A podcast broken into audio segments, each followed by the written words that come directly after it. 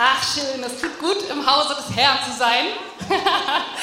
genau, und es tut auch gut, mal wieder in Bremen zu sein. Ich wollte mich kurz vorstellen, ich bin Kati Sommer.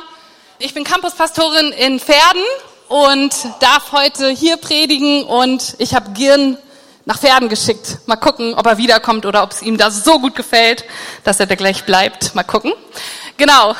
Ja, schön. Ich wünsche euch einen schönen guten Morgen. Schön, dass ihr hierher gefunden habt.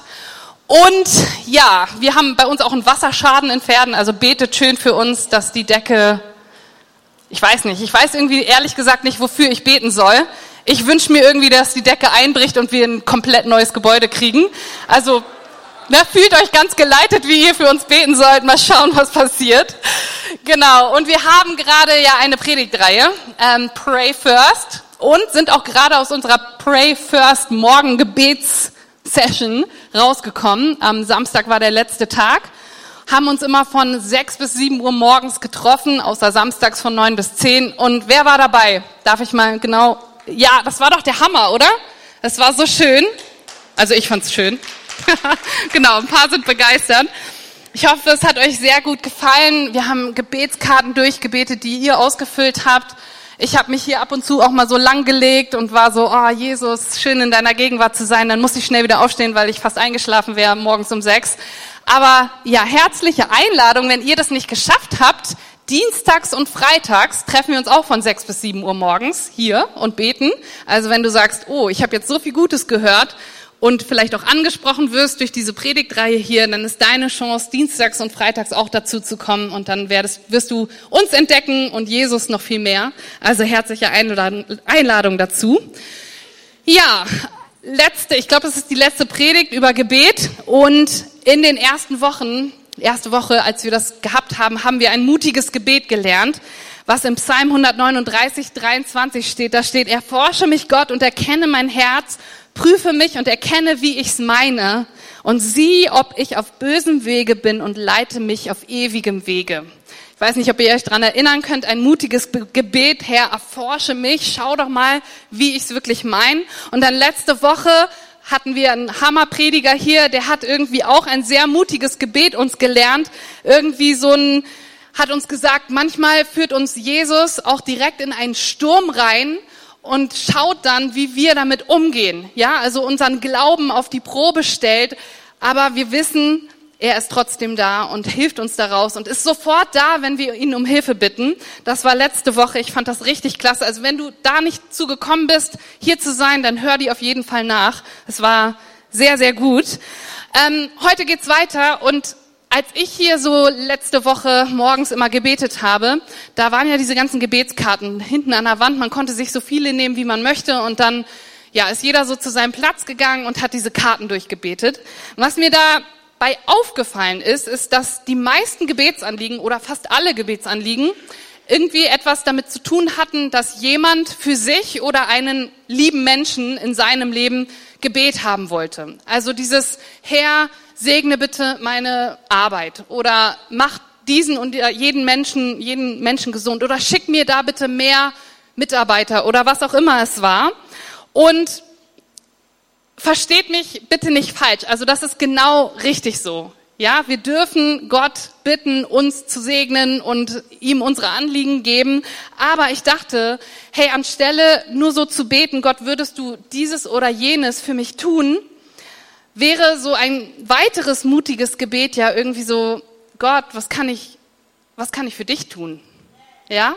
Also so ein bisschen so, hey, gibt es etwas, Jesus, was ich auch für dich tun kann? Du hast schon so viel für mich getan. Gibt es etwas, was ich für dich tun kann? Also nicht nur, Herr, beschütz mich, Herr, segne mich da, mach denjenigen gesund, ähm, sondern Gott, ich bin dein Diener, ich möchte dir irgendwie zur Verfügung stehen und tun, was auch immer du möchtest, dass ich tue. So ein bisschen so ein göttlicher Bereitschaftsdienst. Ja, also kennt ihr das? Bereitschaftsdienst, das Handy klingelt nachts um drei und dann musst du irgendwie loszuckeln. Also einige kennen das hier, ist so Alltag. Aber so ein Gebet zu sprechen erfordert eine ganze Menge Mut, habe ich gedacht. Weil es irgendwie gefährlich ist, wenn du dieses Gebet sprichst, dann sagst du oder erlaubst du Gott ja, dass er dich auf verschiedene Wege losschicken kann. Also er schickt dich vielleicht in eine ganz andere Stadt. oder ein anderes Land. Oder er offenbart dir so eine Berufung, die du so für dein Leben noch nie, ja, bist nie drauf gekommen. Oder er sagt dir, hey, bleib bitte genau da, wo du bist. Ich brauche dich da, obwohl du vorher felsenfast davon überzeugt warst, ich muss hier weg. Ich kann nicht mehr. Oder er führt dich dazu, dass du mit jemandem Schluss machst, weil die Beziehung dir nicht gut tut. Und du denkst, okay, vielleicht muss ich das tun, vielleicht schenkt dir auch jemand Neues, jemand Besseres. Oder er ruft dich aus deinem Job raus. Kann auch sein. Oder irgendwo zu dienen. Oder er bewegt dich auf einmal irgendwie, ich weiß auch nicht, Katzen besser zu finden als Hunde. Das kann ich mir zwar überhaupt gar nicht vorstellen, aber ich weiß nicht, was er tun wird, wenn du dich Gott ganz und gar zur Verfügung stellst. Aber es ist ein gefährliches Gebet und das möchte ich uns heute ein bisschen näher bringen. Wenn du die Bibel so von vorn bis hinten durchliest, dann merkst du schnell, dass Gott Menschen beruft. Das heißt, er spricht mit ihnen, er fordert sie heraus, er bewegt sie und leitet sie dazu, irgendetwas zu sagen, irgendetwas zu tun, irgendwo hinzugehen ähm, oder jemanden zu ermutigen, die Wahrheit zu sprechen und so weiter und so fort. Gott ruft die, die ihn kennen, um etwas zu tun, das er getan haben möchte. Ist ganz wichtig. Merkt euch das. Gott ruft die, die ihn kennen. Kennst du Jesus? Um etwas zu tun, was er getan haben möchte. Und auf dieses Rufen gibt es drei Reaktionen, die ich uns heute mal erläutern möchte, damit wir dieses Gebet vielleicht sprechen können. Wir wissen, was auf uns zukommt, wenn Gott uns ruft. Okay, seid ihr dabei? Sehr schön, ihr seid wach. Also die erste Reaktion auf Gottes Rufen finden wir im Buch Jona. Jona sagt zu Gott auf sein Rufen hin, Gott, ja, hier bin ich, ich höre dich, aber ich gehe nicht. Ich habe keine Lust. Das mache ich nicht. Ein paar von euch können sich vielleicht damit identifizieren. Hier bin ich Gott, aber uh, ich will nicht.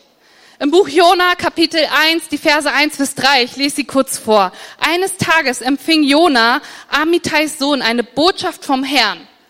Gott sprach zu ihm, geh in die große und mächtige Stadt Ninive und kündige ihren Bewohnern mein Strafgericht an. Denn ihre Bosheit schreit zum Himmel, ich kann sie nicht länger mit ansehen. Und was tat Jona? Ist er losgegangen?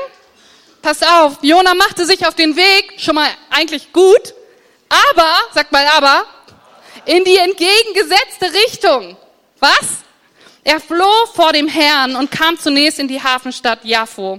Dort fand er ein Schiff, das gerade nach Tarsis segeln sollte. Er bezahlte das Geld für die Überfahrt, Überfahrt und ging an Bord. Also ganz in die andere Richtung. Jona sagte, hier bin ich Gott, aber ich gehe nicht.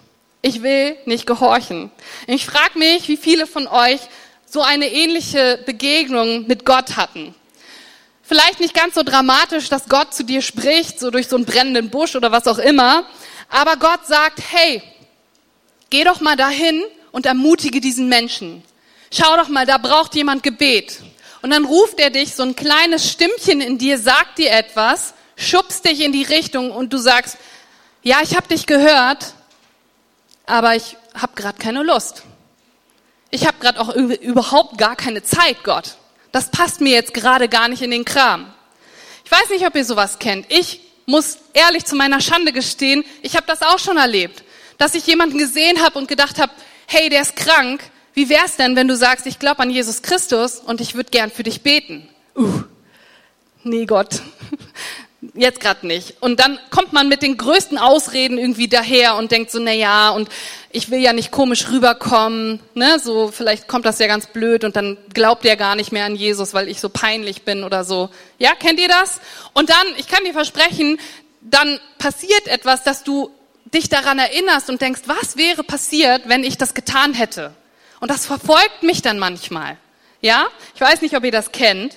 Aber ich kann euch garantieren, dass diese Zeiten in eurem Leben auf euch zukommen, wo Gott euch zu etwas auffordern wird und du denkst, ja, das sollte ich tun, vielleicht werde ich es auch tun, ja doch, ganz bestimmt, ich sollte wirklich, aber jetzt gerade hier in diesem Moment, mh, mm, nee, mache ich nicht, will ich nicht. Gott, hier bin ich, aber weißt du was, ich werde nicht gehen.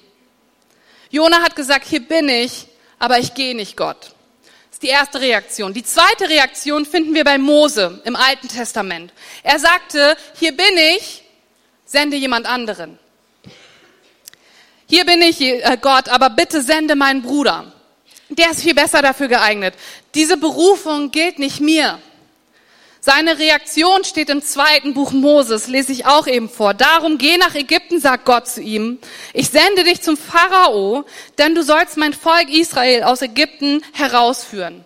Mose kannte die Situation. Er selber hat, glaube ich, gebetet, so Herr, befreie uns von dieser Last der Ägypter. Mein Volk wird gequält, es wird geschlagen, ausgebeutet. Und Mose hätte bestimmt gesagt, ja, da muss jemand gehen. Aber als Gott ihn beruft, sagt er, nein, ich doch nicht. Schaut mal in Vers 11. Mose erwiderte, ich soll zum Pharao gehen und die Israeliten aus Ägypten herausführen? Wer bin ich schon? Ich doch nicht. Ich bin nicht gut genug. Ich stotter. Ich habe nicht genug Talent. Jemand anderes wäre besser dafür geeignet. Hier bin ich Gott, aber sende einen anderen. Ich bin nicht die richtige Person. Irgendwie ist das ganz schön einfach, sich so aus dem Schneider zu ziehen, oder? Ja, ich habe dich gehört, aber also ich glaube, du hast einen Fehler gemacht, mich zu berufen, Gott.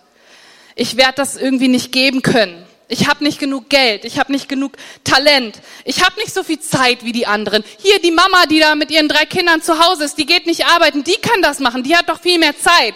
Und alle Mamas, ja, die jetzt hier ne, nicht arbeiten, die schwingen jetzt mit ihren Küchenmessern und sagen, ey, du hast doch keine Ahnung wie viel Zeit das frisst. Amen. Ja, wo, wo seid ihr? also, das denken wir doch aber so oft, oder? Die kann das doch machen. Die hat doch viel mehr Geld als ich. Die hat doch viel mehr Zeit. Ey, die ist doch dafür angestellt, das zu tun. Ich habe keine Zeit. Sende bitte jemand anderen. Also Jona sagt, hier bin ich, Herr. Ich gehe nicht.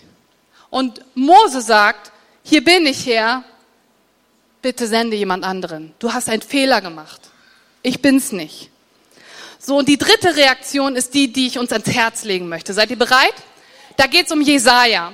Und der antwortet mit diesem gefährlichen und mutigen Gebet, was ich uns zeigen will. Das steht in Jesaja 6, Vers 8. Und da steht Folgendes.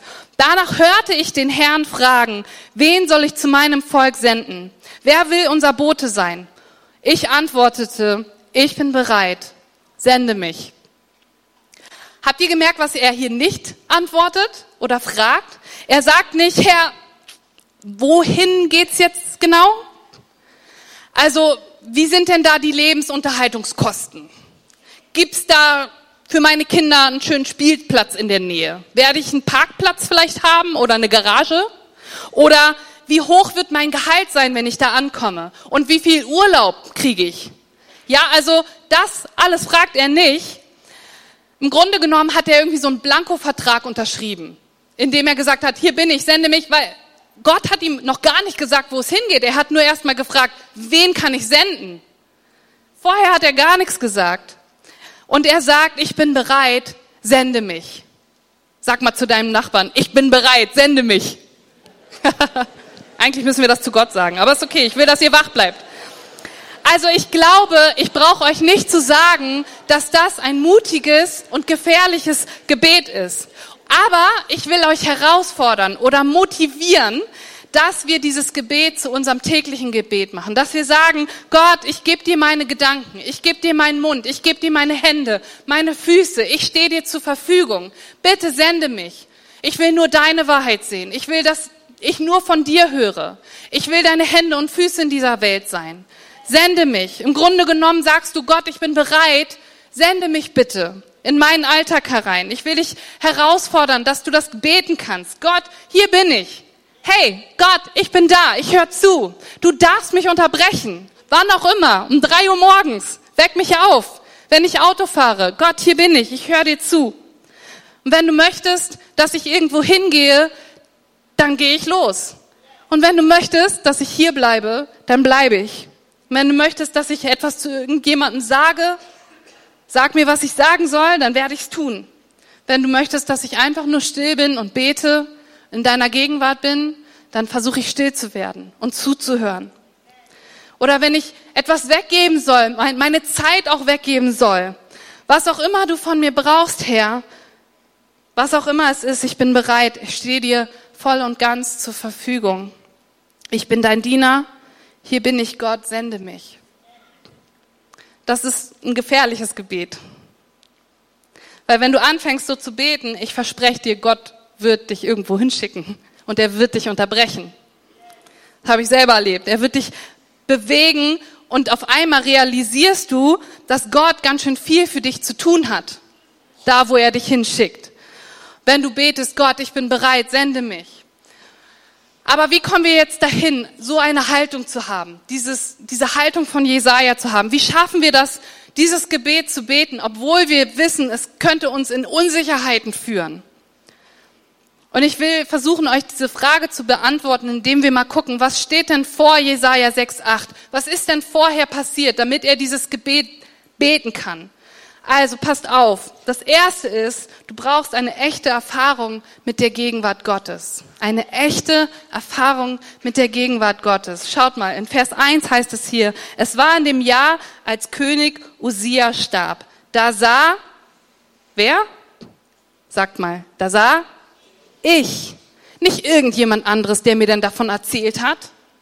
Nicht irgendwo so eine Geschichte, die ich irgendwann mal irgendwie gehört habe, sondern er, er selber. Da sah ich den Herrn auf einem hohen, gewaltigen Thron sitzen. Der Saum seines Gewandes füllte den ganzen Tempel aus.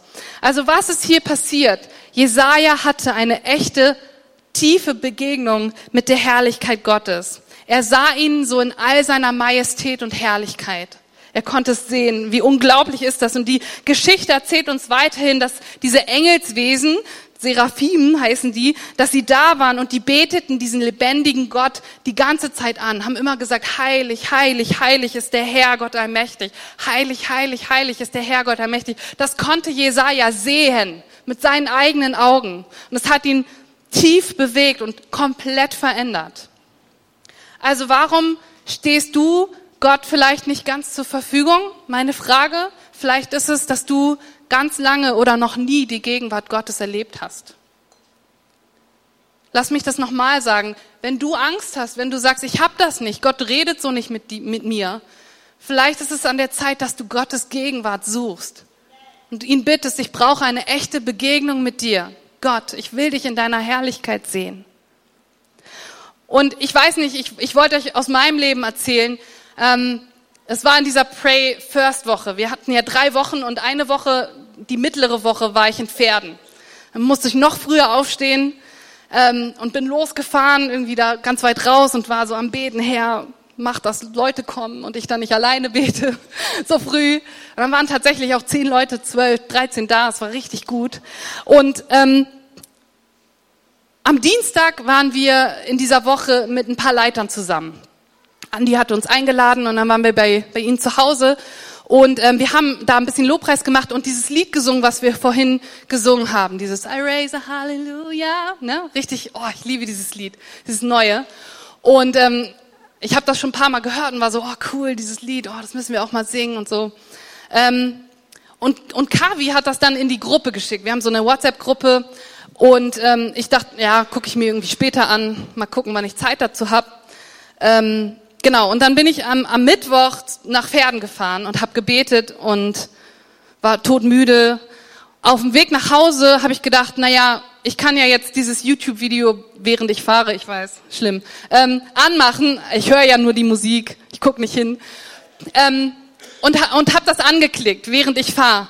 Und da erzählt, Nora hat das gerade schon gesagt, da erzählt dieser Lobpreisleiter, ähm, dass es einen kleinen Jungen in der Gemeinde gab, der sehr krank geworden ist und dann alle für diesen Jungen, diese ganze Gemeinde hat für diesen Jungen gebetet und dann sah das teilweise so aus, als ob ähm, dieser Junge sterben würde. Da kam so eine SMS an diesen Lobpreisleiter und wir glauben, er schafft's nicht.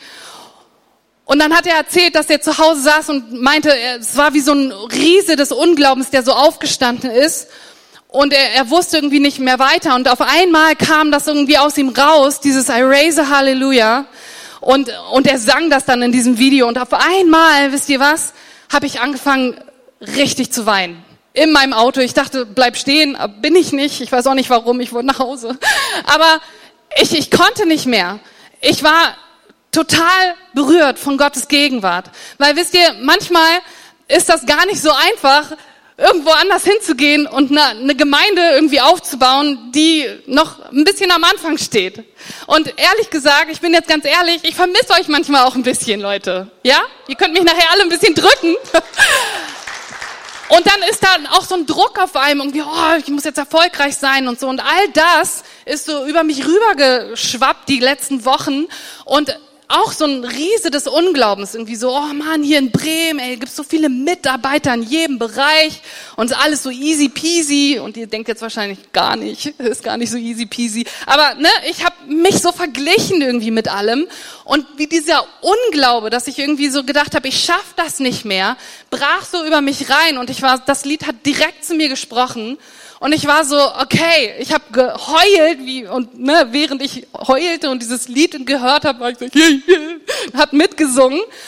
Und auf einmal war das so, dass, dass wirklich Gottes Gegenwart da ist und ich so Bilder gesehen habe über Pferden, ja, dass ich gesehen habe, so wir sind irgendwo anders und Leute kommen und wir haben ein junges Leiterteam und dann kommen die Leute, a church alive is worth the drive und so, ne? Und dass, dass ihr kommt und sagt, wow, was geht da an Pferden ab? Jesus Christus ist da voll am Leben und ich habe das gesehen und hatte Gänsehaut, Leute. Und ich brauchte das so. Ich brauchte diese Gegenwart Gottes, die mir sagt, glaub nicht daran, was da gerade ist, sondern glaub daran, was ich für euch habe. Amen so diese, diese tiefe Begegnung von Gottes Gegenwart. Und ich glaube, da müssen, müssen wir diese Stürme, von denen letzte Woche gesprochen wurden, die brauchen wir auch. Die stellen unseren Glauben auf die Probe. Und ich habe irgendwie bekannt, so Gott, ich brauche dich da. Ich brauche dich. Ich brauche auch diese Gegenwart von dir. Und vielleicht sagst du jetzt, okay, das habe ich noch nie so erlebt. Kathi, ich, ich habe ich noch nicht. Aber ich plädiere dafür, dass du Gott sagst, ich brauche dich und ich will dir so begegnen. Diese tiefe Begegnung, von der die Pastorin da vorne redet, die will ich auch haben. Jesus, sag's ihm doch einfach mal. Und ich kann dir versprechen, Gott möchte sich dir offenbaren und er wird sich dir offenbaren. Tatsächlich sagt die Bibel, dass wenn du dich Gott näherst, wird er sich dir nähern. Das steht in Jakobus 4. Es steht in der Bibel, es ist ein Versprechen, was Gott uns gibt. Und du musst nicht bis ans Ende der Welt gehen, damit das passiert. Das kann sein, dass du morgens um sechs nach Hause fährst oder um sieben in deinem Auto und eine Lobpreis-CD hörst oder ein Lied, was Kavi rumschickt. Und dann, boom, fällt Gottes Gegenwart neben dich und du denkst, wow, da bist du. Oder du betest mit deinem zweijährigen Kind irgendwie oder du sprichst mit deinem Teenie in der Küche und auf einmal fällt die Gegenwart Gottes. Das kann zu unmöglichen Zeiten sein, aber sie kann kommen und sie wird kommen, wenn du Gott darum bittest. Und das Erste, was du brauchst, ist also diese Gegenwart Gottes, diese echte Begegnung mit deinem Herrn, Jesus Christus. Und das Zweite ist, dass du, ist ein bisschen schwer vielleicht zu verstehen, aber du brauchst ein echtes Bewusstsein deiner eigenen Sündhaftigkeit. Dass du nicht gut genug bist, sagen wir mal so. Ich glaube, die größte kulturelle Lüge unserer heutigen Zeit ist, dass alle denken, ich bin toll. Ich bin gut. Das ist ein feiner Kerl. Oh, der hat's drauf. Der ist gut. Ich bin gut. Aber lasst mich euch heute einfach mal ganz mutig etwas sagen. Ohne Jesus Christus bist du schlecht. Es ist so. Ohne Jesus sind wir alle schreckliche, erbärmliche, böse Sünder. Willkommen in der Hobkirche. Wir hoffen, dass du dich hier wohlfühlst. Auch nicht sehr ermutigend, aber wisst ihr was? Wir sind böse. Ich bin böse. Wenn ich Jesus lange nicht in mein Leben lasse, sprechen lasse, nicht mit ihm Zeit verbringe. Blessing hat schon im ersten, sagt vielleicht nicht ganz so laut Amen jetzt, ja, aber ich bin dann fürchterlich. Ich bin nicht auszustehen. Ich werde gemein, ich denke Sachen über andere, wo ich mich schäme danach, wo ich denke so, wie bist du denn drauf? Ich bin fies, ich, ich, keine Ahnung.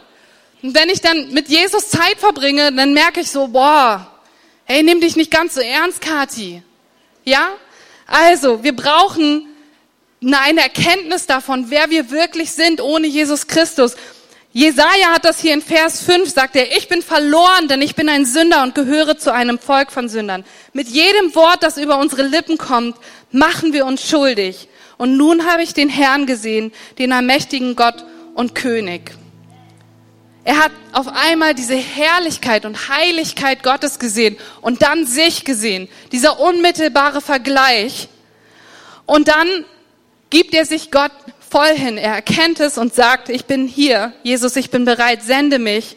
Hey, es braucht eine echte Erfahrung, dass du merkst, ohne Jesus bin ich schlecht. Eine Erkenntnis deiner eigenen Sündhaftigkeit. Und dann das Dritte, du brauchst ein echtes Verständnis von Gottes Gnade. Wenn du verstehst, wie unglaublich wunderbar Gottes Gnade ist, dann bringt es dich wirklich dazu, dass du dich ihm völlig hingibst. Entgegen aller Logik.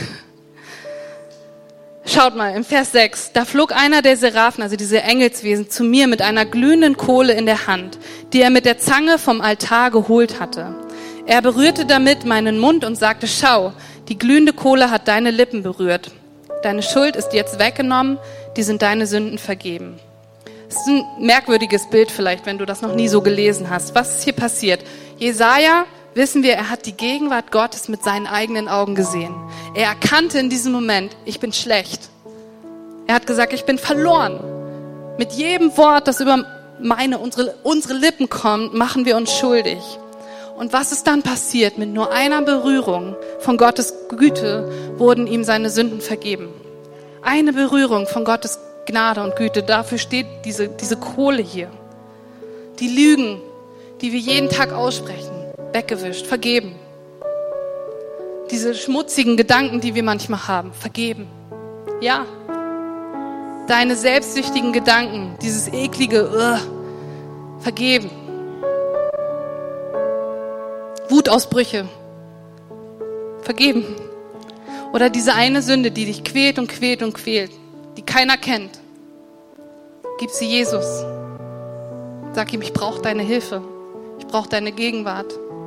Vergeben. Ganz einfach eigentlich.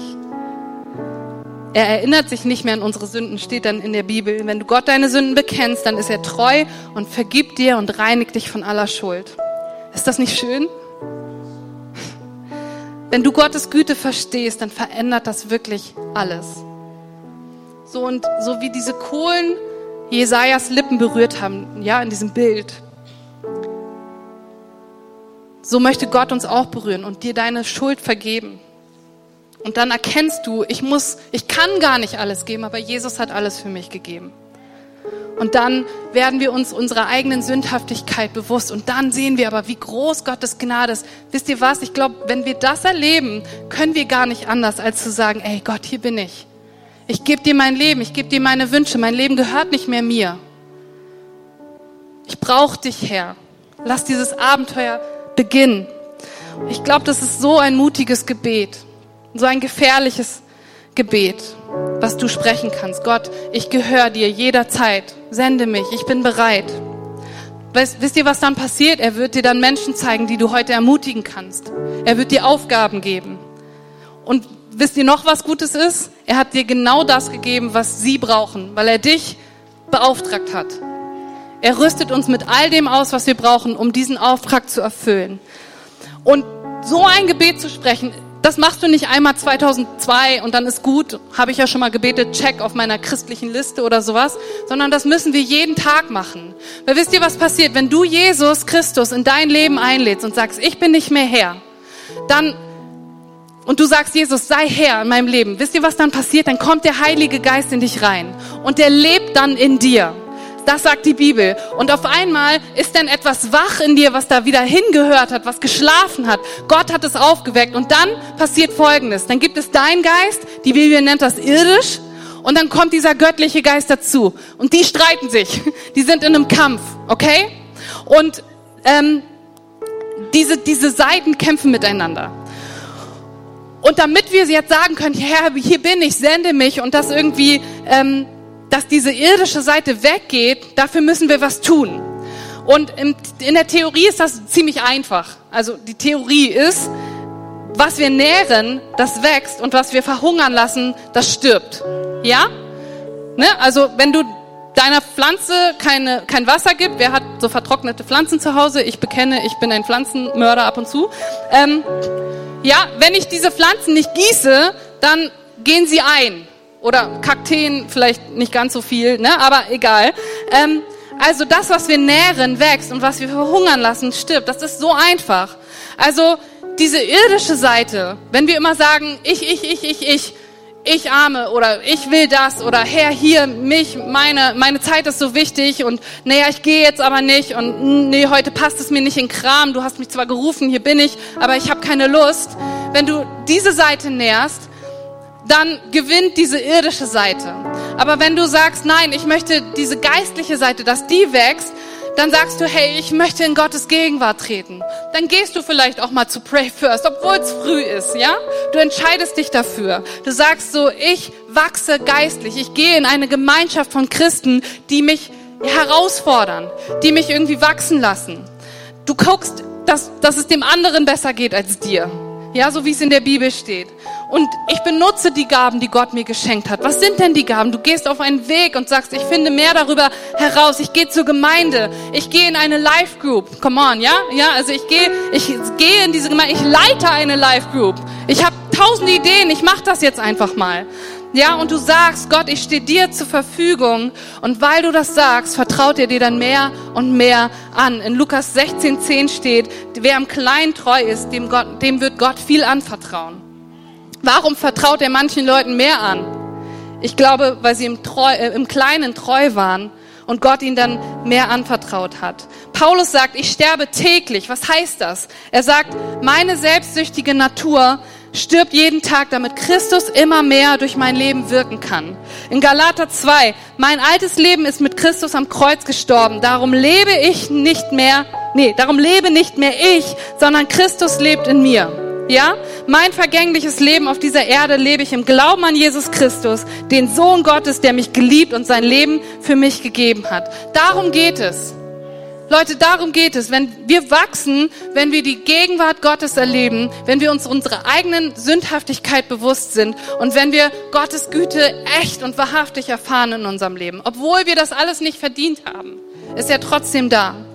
Und dann ist unsere einzige Reaktion auf sein Rufen, Gott, hier bin ich, ich bin bereit. Ich weiß nicht, was du hast. Ich weiß, dass es schwer wird, aber ich bin bereit. Sende mich. Dann geht das Abenteuer los, Leute. Ja, so funktioniert das Christsein. Wenn wir das alle doch nur beten würden. Sende mich. Erforsche mich. Prüfe mich. Diese mutigen und gefährlichen Gebete. Ich glaube, viele haben Angst davor. Du denkst vielleicht, wow, wenn ich das bete, ne, dann schickt er mich irgendwo hin nach Afrika. Nach Timbuktu. Gibt's wirklich. Meine Freundin war mal da. Das ist wirklich nirgendwo im Nirgendwo. Da kann ich keine normale Toilette mehr in meinem Leben benutzen.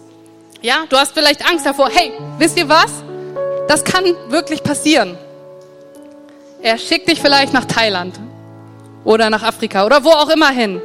Ja, aber viel wahrscheinlicher ist, ist, dass er dich zu deinen Nachbarn sendet. Kann auch manchmal sehr, sehr schwierig sein. Ja, oder zu deinen Arbeitskollegen oder in dein unmittelbares Umfeld. Die Frau an der Kasse bei Penny, die immer über ihre Schmerzen klagt, wenn du gerade an der Kasse stehst. Vielleicht sendet er dich und sagt, sag doch mal da was. Und ganz oft denken Leute, dass Gott mit so einem riesen Auftrag vor der Tür steht. Aber oft ist es einfach so, dass du vielleicht einfach nur mal zuhören sollst. Und Gott sagt, hilf doch mal der Person. Lad doch mal die Mama mit ihren drei Kindern, die alleine ist, zum Essen ein. Schickt die Kinder ins Kino oder ins Bällebad bei Ikea. Ja, und du denkst, das ist doch gar nichts. Aber die Mama denkt, das war der Hammer. Machen wir morgen wieder. Ja? Und Gott sagt, du warst im Kleinen treu. Deswegen kann ich dir mehr anvertrauen.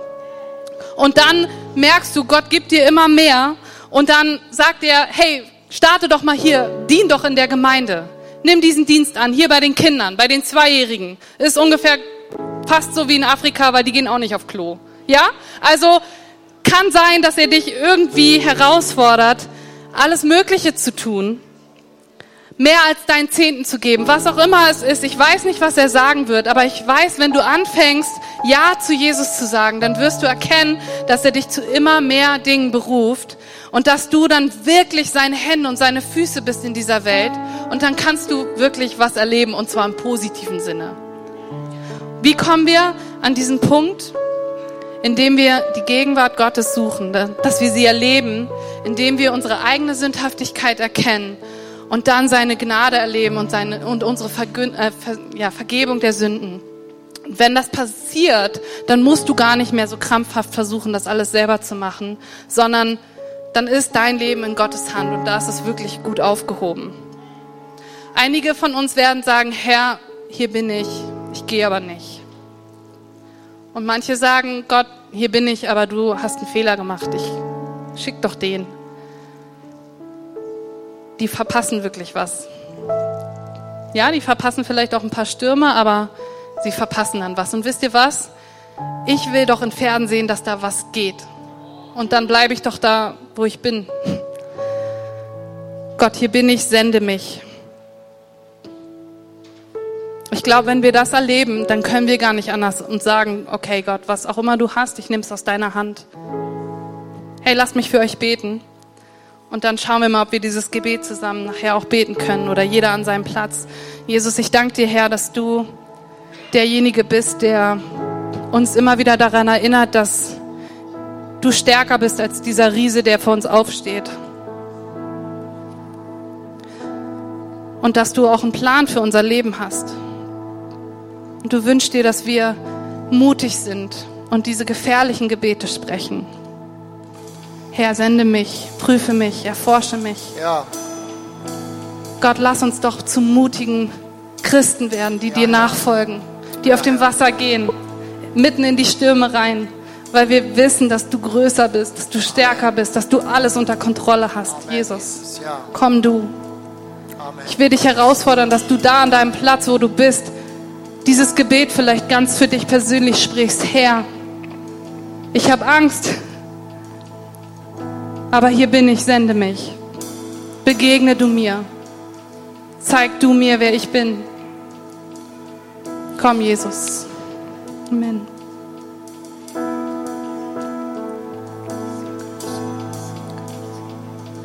Komm, ich will dich ja einfach auch herausfordern. Steht doch einfach mal alle mit mir auf, bevor wir das letzte Lied singen. Und wir machen das hier so, glaube ich jedenfalls, dass wir so einen Moment schaffen, der so versucht irgendwie persönlich eine persönliche Atmosphäre zu schaffen. Und was ich gleich machen möchte, ist, dass ich dich einladen möchte, Teil von Gottes Familie zu sein.